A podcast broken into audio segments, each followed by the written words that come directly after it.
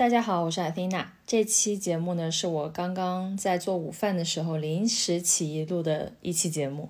呃，其实没有什么特别想跟大家聊的主题，可能就是跟大家呃 update 一下我分手这一个多月的变化和进展吧。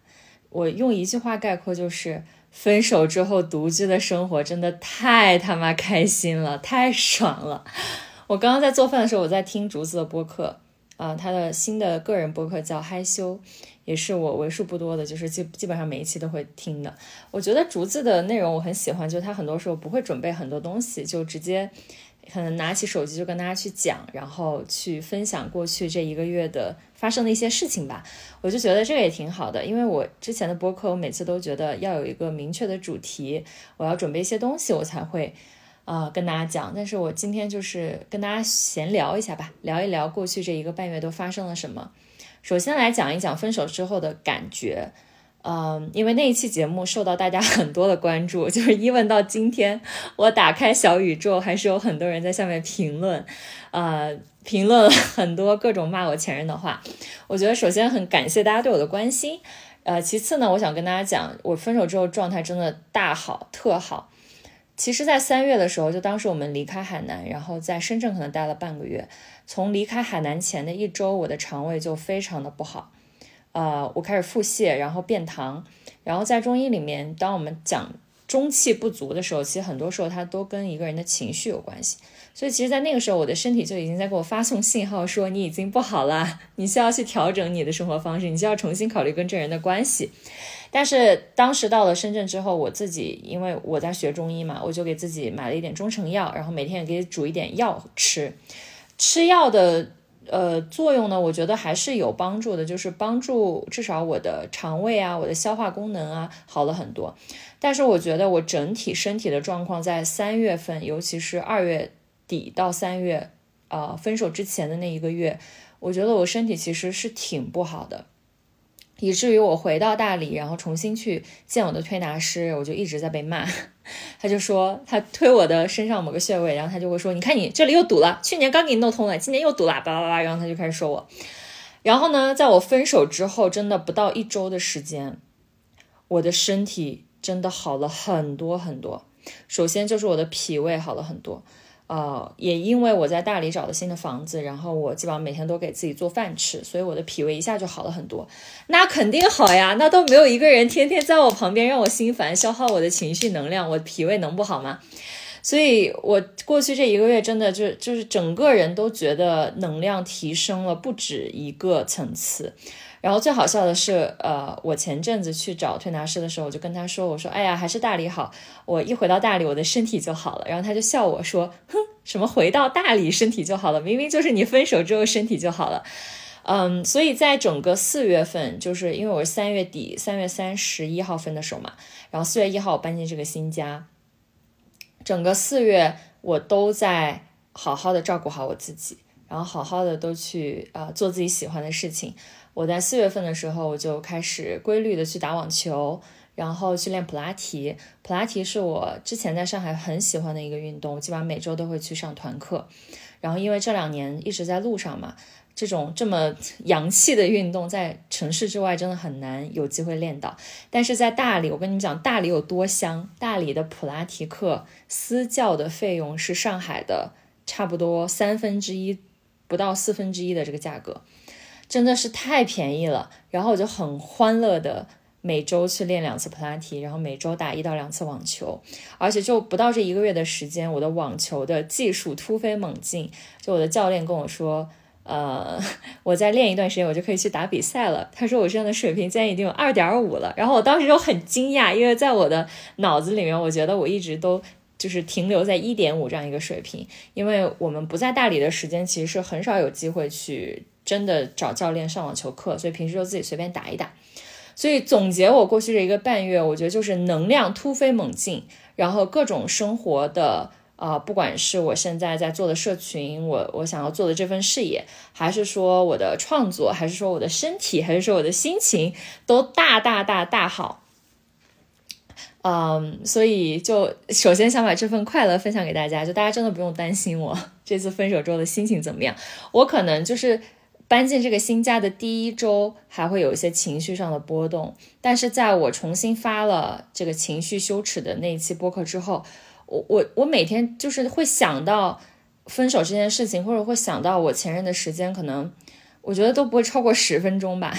然后偶尔想到也是因为想我们家狗狗，因为我们家狗就现在是把它放在它爸妈家去养。然后在深圳，我就已经很久没有见到辛巴了，就有时候很想狗狗，但是我真的没有太多时间去思考这个人。然后我要跟你们讲后续的剧情，就是果然不出我所料，他又后来又来联系我，呃，因为我在四月底的时候收到一份邀请，就是有一个读书的活动在北京，跟李松蔚老师还有席瑞一起，呃，进行了一个关于心理类的书籍的分享。然后这期分享的录音，我还在问主办方那边要，如果要到的话，我就会发播客给大家听。因为这期的内容，我们那天聊的真的是非常的深入。然后我收到这个邀请，我就觉得啊，我好多年没有去过北京，我大概已经有四年没有去过北京了。所以我当时就犹豫了一下。虽然我对于进城这件事情还是有一些焦虑，就是我每次回到城市里，我就吃不好睡不好，然后身体就变得不好。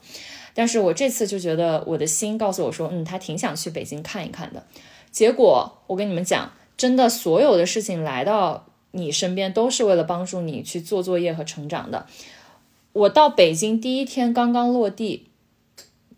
我就感受到曾经从我高中时期到我大学时期，我每一次去北京的那个记忆就扑面而来。呃，因为我上次去北京是一八年了，其实在我去上海工作之前，我除了西安去过最多的地方就是北京。啊，我当时，呃，高中的时候有很多的这种演出啊，然后比赛啊，都是在北京进行的。然后到我大学时期，就是我的两次实习，包括我后面呃去拿麦肯锡的 offer 去做的这个笔试，也是在北大做的。所以其实北京对我来说，它给我的记忆就是一种我要努力，我要去拼搏。我要去奋斗，我要突破自己的这个限制和别人都告诉我不可能的这个限制，去拿到一个不可能的结果。纵使我已经这么多年没有去过北京了，纵使我现在已经不需要去北京去证明我自己，去拿到一个结果，然而我这次一落地北京，那个铺天盖地的关于北京的记忆就开始找我。然后我第一天到北京之后，我的印堂，就是我眉心的位置就突然泛红。我就问了一个我就是道家的朋友，他就说你的心肺有一点问题，然后建议我晚上就回到酒店里早早去打坐。然后我跟你讲那一坐，我从刚开始坐五分钟开始，我就一直在哭。然后我一边哭，我感受到的就是我心脏如此的酸胀和疼痛。我那天晚上坐了差不多有一个小时，然后我就边坐边哭了一个小时。我看到了一个什么东西？我看到了。那个关于我要努力，我要奋斗，我必须要靠我自己的双手去拼搏出我人生的可能性和道路的那个记忆，在我二十多年的人生的经验当中，它占据了一大部分。而北京就是这样一个承载了很大一部分这部分记忆的一个城市。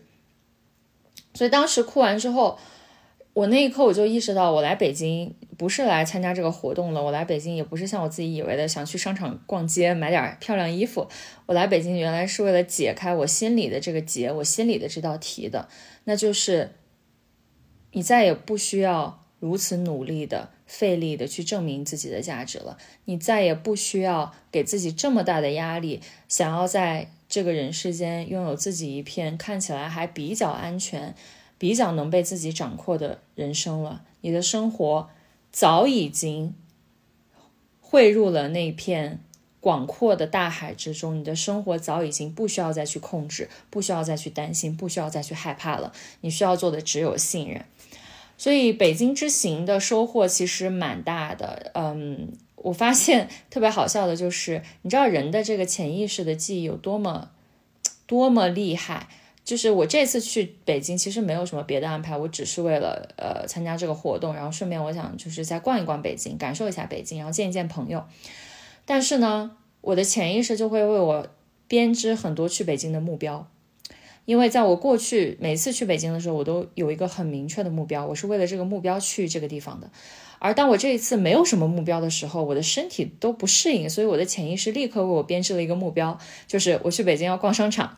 我要买漂亮衣服。你知道，在大理真的就是没有什么可以逛街买衣服的地方，所以你想要去买一些好看的衣服。其实就是需要回到北京、上海这样，就是很洋气、很很很 fashion、很潮流的地方。所以我这次去北京就给自己定了一个目标，就我前三天我要把北京几个著名的时尚商圈都要逛遍，包括三里屯、包括王府井、包括 SKP 和国贸。但是我在第一天在王府井逛了呃几个小时之后，就觉得特别特别的累，我就觉得好疲惫。然后呢，我就晚上回去打坐了。打坐之后，第二天早上起来好了一点，我又继续就是去逛 SKP。然后在 SKP 大概逛了两三个小时的时候，我就觉得我的身体真的就是已经觉得能量被抽干了。我跟你们讲，商场真的是一个最消耗人阳气和能量的地方。然后呢，我就跟我好朋友打了一个电话，我就跟他讲逛商场让我觉得很累这个事情。然后聊着聊着，我们就发现说。我其实发自内心的，我并不是很想说逛这些商场，只是我觉得我来到了北京，我大老远飞了三个多小时，从大理飞到了北京，我总得给自己找一点事儿和目标去做吧。那我的目标就是要我要买到好看的、漂亮的衣服。我又回到了那个我习惯的记忆和模式当中，你你就会发现人的这个记忆是如此的强大，哪怕你现在，比如说拿我现在来说。我现在的收入水平和我的消费能力，跟五六年前我刚刚毕业的时候比，已经提升了不止多少倍。我在北京，我可以住很好的酒店，我可以吃很 fancy 的食物，我可以去买很贵的衣服，但是我的内核并没有改变，我的内核依然是那个紧缩的，需要去完成一些目标，去证明我这一趟旅程是有价值的。我是完成了一些事情，所以我可以赢得这样一个勋章，回到我生活的地方的那样一个旧版本的自我。所以这个跟花多少钱、赚多少钱根本没有关系，它就是一个内在的游戏。我就会发现，我把逛商场当做了我。六年前到北京来参加麦肯锡的笔试一样的一个任务去完成，我并不是发自内心的很享受这个过程。然后当我跟我朋友聊完了之后，我当时就在 SKP 的三楼，我在找厕所哭，就是我一下看到了这个记忆，它对我来说是如此的深入，如此的沉重，深入到。已经过去这么多年，甚至过去这几年，我一直在慢慢卸下我身上的这些曾经的枷锁和压力，而我此时此刻依然很容易回到那个过去旧有的模式里。然后在我哭完之后，我就决定说，啊，不逛商场了，商场真的没什么好逛的，我要去逛美术馆。所以呢，我就去逛了，呃。北京的工美术馆，还有这个中国非遗文化的这个博物馆，里面真的有太多太多好看的东西了。我觉得博物馆真的是比商场好玩一百倍，然后我就觉得很开心啊。然后这个活动办完之后，第二天我就哎突然有了灵感，我就去北京呃潭柘寺那边的山上住了一晚上。然后回到呃北京市区的时候，惊奇的发现我有两个好朋友竟然。不约而同的出现在北京。一个朋友是他之前一直在曼谷啊，做一家化妆品公司的 CEO，然后他已经有三年没有回国了，呃，差不多两年半吧。这是我们距离上一次在上海见面之后的第一次见面。然后我没有想到他回国之后竟然会去北京，所以我们就在北京见面了。然后呢，又发现我的一个好姐妹，她刚好出差也在北京，所以我们就三个人一起喝了一顿酒，然后那天晚上就过得非常的开心。然后到我真正收拾东西准备从北京回大理的时候，我发现我一开始给自己定的那些目标都没有实现。我在北京一件衣服都没有买到，然后我在北京一期播客也没有录上。但是呢，我却完成了一个很重要的内在功课，就是放下了我在北京的那个艰苦奋斗，一定要拿下一个目标的记忆。然后从北京回来之后，呃，又开始去解一道很难的题，就是。我开始真的开始修复我跟我妈的关系了。嗯，其实，在我很小的时候，我跟我妈妈的关系还是挺亲近的。虽然我们在肢体上并不亲近，就我妈是一个生性比较比较不太喜欢别人碰她的人，我觉得。所以我小时候每次想要去抱她，她都会推开我。然后，嗯，在我小学的时候，包括我初中的时候，跟我妈的关系都还挺亲近的，我们会有很多话题可以聊。周末我们经常去公园一起玩，然后去放风筝。嗯，但是好像就是从我初三到我高中，然后再到大学那几年，从我青春期开始，我跟我妈妈的关系就变得很疏离。呃，在我爸去世之后，有一个很短的时间是有所改善的，但是很快我们又回到了那种。各管各的，就是我管好我自己，他管好他自己，然后互不干扰的那个那个状态里。哎，我突然想到这儿，我突然想起来那个在北京的重头戏没有跟大家讲，就是那个前任又开始联系我了啊！但是我觉得这个也不重要，大家就知道他联系我就行了。我觉得我跟我妈妈关系的这个修复会比较重要。嗯，对，就是很长时间跟我妈的关系都处在一种。表面上和谐且互相尊重，但实际上我们的关系已经很多年没有再流动了。在我爸去世之后，这个关系依然没有真正的流动。我觉得我还是在回避很多跟我妈妈的关系，她也在回避。但是就在我去北京前几天，有一天晚上我睡觉的时候觉得很不安，然后。第二天早上起来，我还是觉得不安。然后我在天台吃早饭的时候，我就想给我妈打一个电话，因为我也好久没联系她了，我就给她打了一个电话。嗯，然后刚开始打电话的时候，我们还在聊一些事务上的事情，比如说她觉得我需要回一趟西安去处理一些家里的事情呀，还有她之前买的保险啊，需要我当面去处理一些。但是当我可能花了四五分钟听完她讲这些事务上的事情之后，我突然问了我妈一个问题，我说。我说妈妈，为什么我长到现在我已经二十七八了，我发现我很难把自己的感受和需要放在第一位，好像在一段关系里，我永远都是在考虑别人。我不知道我小时候发生过什么，嗯，因为在我的印象中，我觉得我不是天生是这样的性格，但是为什么我会成长为这个样子？然后我妈就开始跟我讲一些，呃，可能我五六岁的时候发生的一些事情。嗯，但是我觉得他讲的这个可能的原因不是很重要，但更重要的是，我真的开始跟我妈去探讨一些很内心的情绪的东西，然后聊着聊着，突然就聊到了，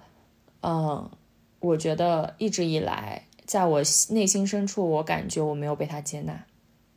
我感觉我的需要、我的情感、我的各种层面，在情感层面的需求，我从来都没有真的被我妈看到和接纳。这个是我以前不不敢去承认和不敢去跟他讲的一件事情。我觉得跟他去表述这些我的脆弱很困难，因为他永远都会说：“你现在都这么大了，你去聊过去的事情有什么用？”但是我当时就觉得，我就是想跟他讲。然后我妈的反应也特别有意思。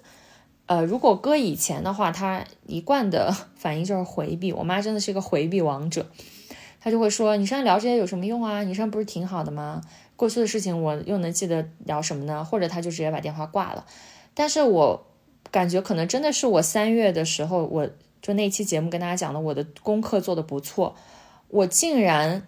从这一通电话开始，我开始有力量，真的按着我妈，必须要跟我把这个问题聊透。就当他想要逃避的时候，我就会立刻指出来，我说你不要去逃避这个问题，我在问你这个对我来说很重要的问题。然后中间一度我们俩的谈话进行不下去，我就突然开始哭，然后我哭了之后，我妈也开始哭。我妈第一次在我长达这么多时间在电话里的沉默而没有挂我的电话，就她真的在另外一端就是陪着我哭，然后听我哭，然后哭完了之后。我就继续跟他讲那些我曾经感受到的没有被他接纳的、不被他理解的瞬间，然后突然就又扯到了，当我妈的这个情绪打开之后，她突然开始跟我诉说她的焦虑，就是当她在电话里听到说我已经分手的时候，她立刻就变得很焦躁，她就会觉得说，我跟这个人可能谈恋爱谈了两年，我们也没有什么结果。然后她就会担心我的年龄，然后他会担心我可能一辈子都不会结婚和生孩子。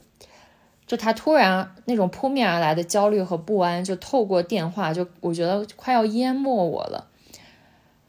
然后就是我们那天的电话可能聊了一个多小时，我都忘了当时我们说了什么。但是聊到最后，我突然有一刻意识到了一件事情，就是我的妈妈这么的焦虑和不安，其实底层是因为她不相信我。他不仅仅不相信我，他也不相信他自己，他不相信生命，他对生命有一种发自内心很深层次的恐惧和不安。而这种不安来自于他的不信任，似乎从他一出生开始，周围的人就在剥夺他的力量，就在给他反复的灌输和洗脑，说一个女孩子一个人是没有办法过好这一生的，你必须要去找一个丈夫或者找一个家庭去依靠，你需要有你的孩子，在你年老的时候去保证你生活的，呃，幸福和安全。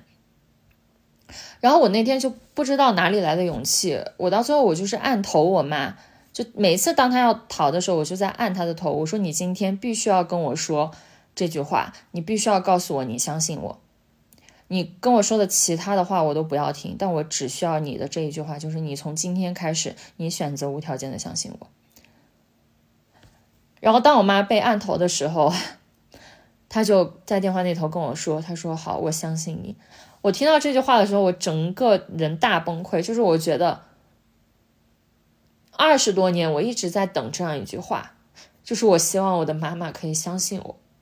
我希望她可以无条件的相信我，而不是打着关心我的旗号，把她的不安和恐惧投注在我的身上，因为她的恐惧我一定能感受得到，哪怕我自己的内在我觉得已经很独立很稳定了，但是来自母亲的那种担心和焦虑，它就像一个背景音一样，在我的生活中嗡嗡嗡的作响。也就是这通电话，我感受到了我跟我妈的关系开始重新流动了，而且这通电话对他的震撼极其之大，震撼大到我早上跟他打完这个电话，他晚上又跟我打了一通电话，然后问我的第一句话是：“你的心情现在怎么样？”我当时真的大震惊，就是这是我妈诶。一个从小都从来不会关心我的心情怎么样，我的情感、我的感受怎么样的一个人，他永远都只会在事物和理性层面跟你去探讨一些事情，但从来不会关心你的感受。然后我跟他说我挺好的，我妈说她下午感觉很不好，她说她感觉很压抑。然后我当时就说我说恭喜你妈，你终于能感受到你的压抑了，你终于开始跟你自己的感受连接了。然后在这一天之后，后面两三天，我妈每天都给我打电话，就是关心我的心情怎么样。我非常的惊讶和惊喜于我妈竟然能够开始被我影响和改变，这是我从未有过的愿望和从未敢于去希冀的一个转变，就是我的母亲她能够去变化。我一度都觉得他可能这辈子就是这样，他就是这样一个人，我没有办法去改变他，我只能搞好我自己。但是当我自身的力量真的生长出来，我能够去直面他的逃避，直面他的回避，直面他的懦弱，直面他的恐惧，直面他的不安，直面他的不信任的时候，能够把真相摆到他面前，然后给他以力量和信心的时候，他真的变化了。然后在我从北京。回来之后，有一天，我妈突然给我打电话，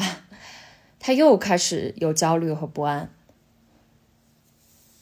嗯，然后她当时给我打电话，就说她同样就对于我跟白分手这件事情的一些担忧，她就是又害怕说我，呃，可能这辈子都不结婚，然后可能四十岁都不结婚，然后四十岁都不生孩子。我就跟她说，哦，有可能，might be。就是我，我真的有可能就是不结婚，因为这个事情不是由我说了算啊。那我也想找一个人好好结婚，但这事儿不是由我决定。但是你知道，就是当你跟你母亲说起来她非常焦虑的这些事情的时候，他的耳朵是被屏蔽掉，他根本听不到你说的这些话，他根本听不到你一直在跟他说我也很想结婚，我也很想找一个伴侣。但是这是不是由我能决定的，他接收到的只有你没有办法去保证和跟他承诺说你一定会找一个人结婚，不管这个人怎么样。所以那天，我跟我妈就是打了十五分钟电话，不欢而散。然后隔天，我给她发了一些信息，她都没有理我。其实，在当下他没有理我的时候，我的内心是没有太大波澜，因为我已经习惯了我们俩之间这种相处模式，就是，呃，我跟他表达一些东西，他不回应我，他回避，或者他对我很冷漠。但是那天我就意识到了这个模式，我必须要破。我必须要告诉他，他这样回应我带给我的感受是怎么样的？因为我从未真正的告诉，在那个事件发生的当下，告诉他你不应该这样对我，你不能这么冷漠的对待我。所以我当时就直接打给他发了一条信息，我就打电话给他。那个时候已经晚上来十一点了，我都准备睡觉了，但是我就是有意识的，我就想打给我妈，然后跟他去讲这个事情。然后我那天晚上又跟他吵了一个多小时，在吵架的前四十分钟就是各种啊，不知道在讲什么，他讲他的，我讲我的。然后在讲到后半个小时的时候，我妈她突然开始跟我展现他的脆弱，他说：“他说我感觉你在指责我，我对你的关心，不管你接不接受，他都是我对你的关心。但是我感觉我对你的关心一直没有被你看到，你一直在指责我，觉得我不应该这样想。”然后就在他袒露了他这个脆弱之后，我开始跟他讲，我说我没有在指责你，我并不是想要指责你。我之所以会跟你讲这些我的真心话，是因为我想修复我们的关系。如果我觉得无所谓，我跟你的关系不重要，你随便讲什么，我可以大可以糊弄过去，然后跟你打个五分钟电话就过去了，我们还可以维持以前那样的相处模式。但是我现在不想。然后我问他，你是想要一个？真实的女儿，还是想要一个跟你在这儿演戏，把你当做陌生人的女儿呢？然后我妈妈她突然就说了一个，我觉得我就是很多时候可能也对他有偏见。他就说：“他说我知道你是想要修复我们的关系，呃，但是我也希望你能站在我的角度理解一下我的焦虑。”我说我能理解，就是。因为在他的那个环境里面，他周围的所有的人都在给他传递这种焦虑，所以他肯定也会有这种焦虑。然后我就真的很耐心的把我在过去几十分钟里不断跟他重复的话，我又说了一遍。我说：“你跟我的目标是一致的，我也想要有一个好的伴侣，我也想有一个家庭，我也想要幸福快乐的过一生。这一点我跟你从来都没有分歧，而分歧在于你对我的要求。”我即使承诺了，我也不一定能做到，因为要找到一个好的伴侣，不是我努力就能得来，这是要看缘分的。然后我妈那一刻，她好像突然她的耳朵就被打开了，她突然就醒，她说：“哦，那可能是我的判断失误了，那可能是我被周围环境的影响，我一直觉得你可能不愿意，你不想结婚，看来是我判断失误了。”我当时真的有点哭笑不得。我就在想说，我一直在跟你说，我从来都没有说我不结婚，但是好像他在他的心里，他的那个焦虑和他的恐惧，就把他整个人包裹起来，让他没有办法真正听到我在想什么，我在说什么。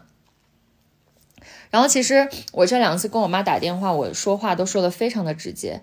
朋友们，我跟你们讲，真的摆脱情绪羞耻之后，我有一个非常重要的天赋回回来了。这个天赋就是一针见血的洞见。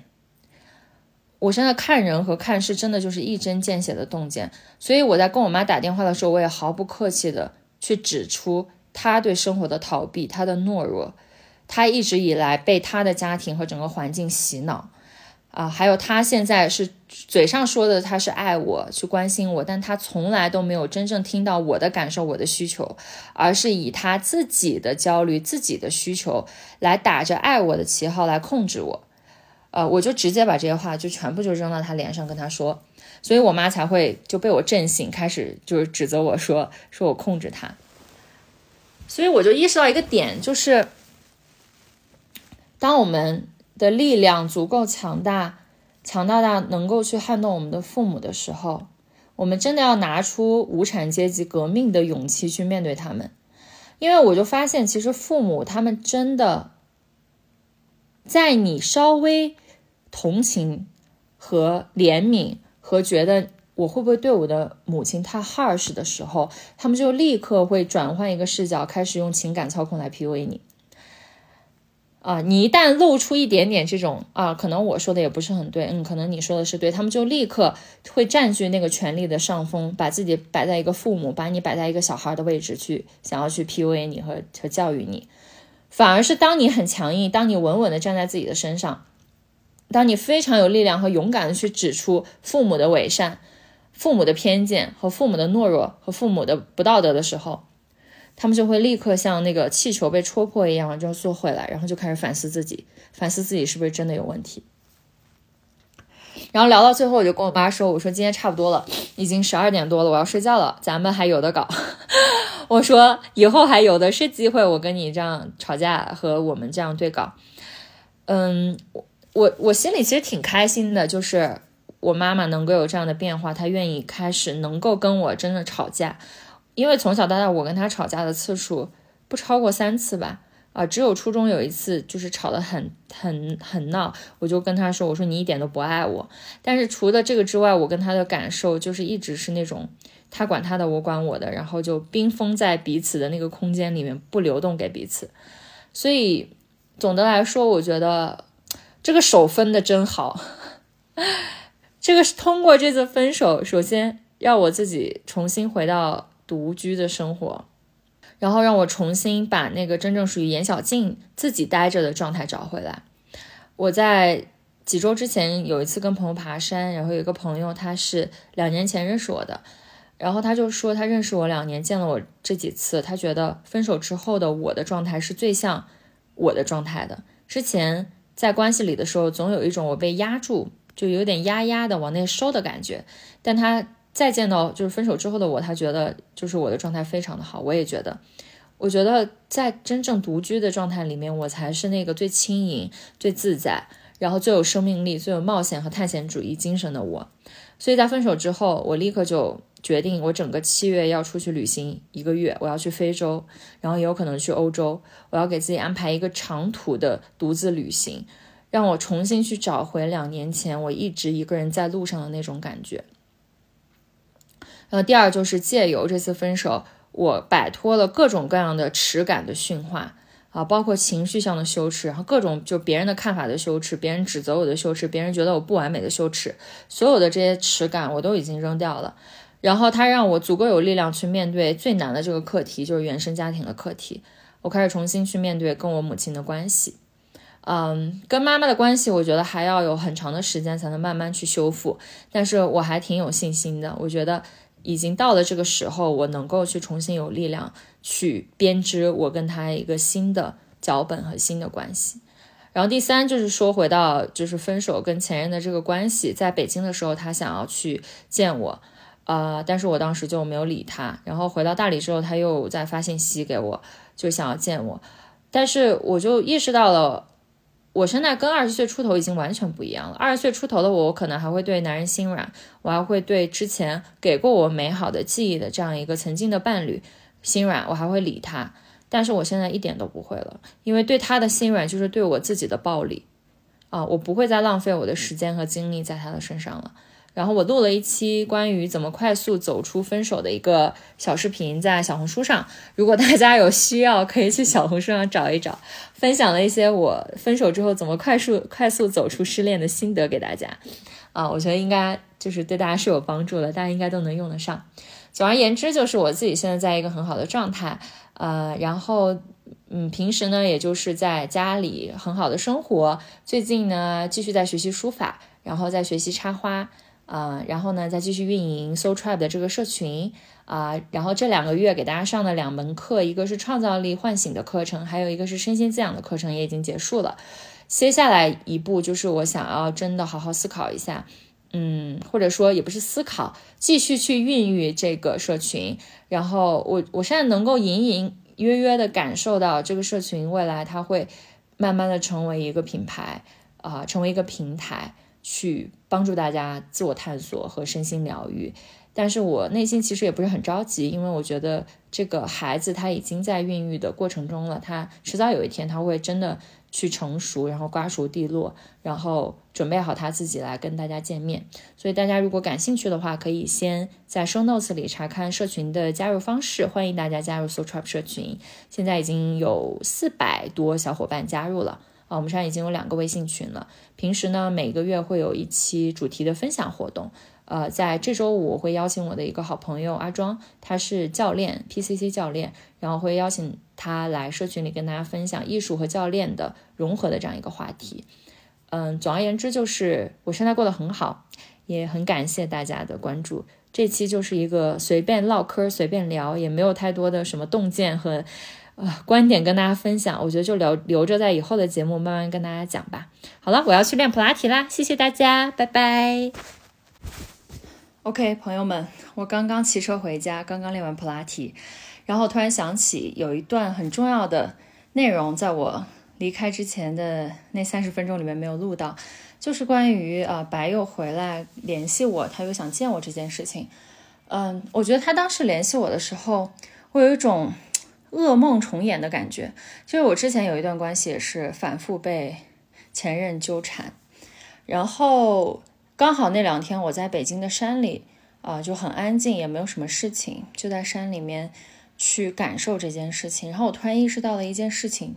就是为什么大家觉得白这个人前后的反差如此之大？可能在之前的节目里，包括在我的社群里，他呈现出来的都是一个三好男人，然后就是一个理想的不能理想的伴侣，然后甚至很多人觉得我们俩的关系就是这种灵魂伴侣关系，很多人都希望也能拥有同款类似的关系。所以当我分手的消息暴露出来之后，就是我感觉大家的反应比我更大，大家的震惊系数比我更高。我觉得有一个。在我身上一直重复上演的模式，就是长期以来，在我身边一直有两类人。呃，第一类人呢，是我们各自都在各自的生活和领域里发着光，然后彼此欣赏、遥相呼应的。平时呢，也不怎么联系，呃，但是一旦联系呢，就真的是对彼此都非常的欣赏、尊重，而且会尽自己可能去支持对方和对方的事业。然后，这是第一类人。第二类人呢，是他们可能被我身上散发的光芒吸引，然后他们会想要靠近我，因为感觉靠近我就能够给到他们的人生或者他的自己的生活更多的力量和光芒。但是这样的靠近，这样的借助另外一个人发光的方式，它并不是真正的去唤醒这个人内在的力量，所以导致的结果就是。不管是我的这个前任，还是我之前的合伙人，还是我之前的一些朋友吧，有几个，到了某一个阶段，你就会发现，其实他们内在是对这段关系和包括我这个人是有一些阴暗的情绪的。这个阴暗的情绪包括嫉妒，包括憎恨，啊，包括怨恨。然后呢？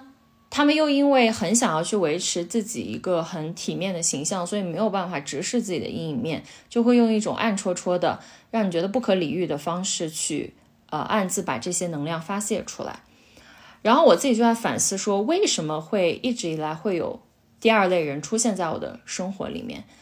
我觉得不仅仅是这些人的问题，我觉得一定有我自己的问题。而我看到了一个很重要的点，就是因为我一直在伸手给这个钩子。给他们，而之所以会有这样的钩子，是因为我在通过给予我的光芒、给予我的力量给他们的过程中，在获得一种自我感。这个自我感就是让我自己觉得，哦，我感觉我自己很有价值，我感觉我自己啊，在这个关系中很重要。我觉得别人离不开我，说明我身上就有一些很好的特质。所以，当我看清这一点之后，我就意识到了。我不需要再通过这样的关系去获取自我感了，因为我是要无条件的相信我自己，我也再也不需要去证明我的价值了。所以我想通这一点之后，呃，当然后面的生活中还是有很多人，他们很想要去，比如说联系我呀、认识我啊、加加我的微信，但是我能够感受到中间有一些人他是带着攀附你的能量来的，他想要去抓取你，但有一些人的能量是很正的，他只是。欣赏你，然后想认识你，我现在就能够很敏锐的去区分这两类人，然后坚决的对第二类人 say no，就是你不要再去用这样的方式希望靠近我。同时，我也意识到了，可能曾经我会觉得，嗯，去用我的这些光芒，或者说我的这些力量去照耀一些其他的人，是在给予他们力量。但是我现在其实深深的意识到，我认为的这种给予力量的方式，其实恰恰是在剥夺这些人的力量。因为一个人是不可能通过攀附和躲在另一个人的光芒之下去获得自己自身的力量的，这个力量一定要从他自己的身上长出来。这是为什么我跟白分手之后，可能立刻在我身边的这些人的眼里，就是白发的很多东西，然后包括他言行举止，就觉得就觉得他很奇怪，就觉得就这个人怎么跟之前他们认识的跟我在一起的那个人就完全是两个人，我自己也觉得很奇怪。但是我觉得其实这个就是真实的他，只不过他之前一直在扮演一个理想的伴侣，扮演一个啊。跟严小静很合适的这样一个伴侣，然后在我身边，但是在扮演的同时，那个真实的他的自己又被压抑，所以他必然就会有这种怨恨，有这种阴暗的情绪需要被释放，所以最后才导致了我们用这样不愉快的方式去分手。所以这是我自己的一个一个看见吧，对我自己内在的一个看见，就是我不需要再通过在一个关系中去扮演这个人的拯救者，或者扮演给这个人输送能量。和其他价值的一个角色来获得我的自我价值感，啊，我觉得这个议题其实在过去这几年我一直在突破。我有看到之前在情绪羞耻那期播客下面啊，有一个有有几个人留言嘛，都说你不需要扮演你这个伴侣的心理咨询师，你只是他的女朋友，你只是他的伴侣而已。我觉得其实这个功课在我可能四年前一九二零年的时候我就在突破这一点，因为那个阶段是我。超级无敌想要去扮演别人的心理咨询师，想要去扮演别人的拯救者的这样一个角色。然后我觉得这几年，其实在一直慢慢去解开这些议题，就是我想要去照耀别人、帮助别人、支持别人的这个能量圈，一点一点在收缩。可能以前我见个人我就想帮他，然后现在我会收缩到对我身边这些亲近的人。但是到现在，我觉得对于我亲近的人，我都不想把自己放在那样一个位置了。我只是一个活生生的普通人而已。我也需要被看见，我也需要被关怀，我也不需要去强撑着自己去扮演一个理想的自我。那个理想的自我就是我能够随时跟给别人输送光与爱。对不起，我做不到。有的人你就不配我的光与爱啊！这个就是今天这期播客最后的补充啊，也是很想分享给大家。如果你身边还一直缠绕着这样子吸吸着你的能量、攀附你，然后抓取你的人的话，你可以去看一看你的内在到底。啊，有一个什么样的钩子在创造这样的情境产生？反正我现在就很清晰，说我不会再免费输送能量和光与爱给一些人了。嗯，好的，那我现在就准备去咖啡馆把这期播客剪出来了，应该不出意外，两个小时之内你们就能听到了。爱你们哟，拜拜。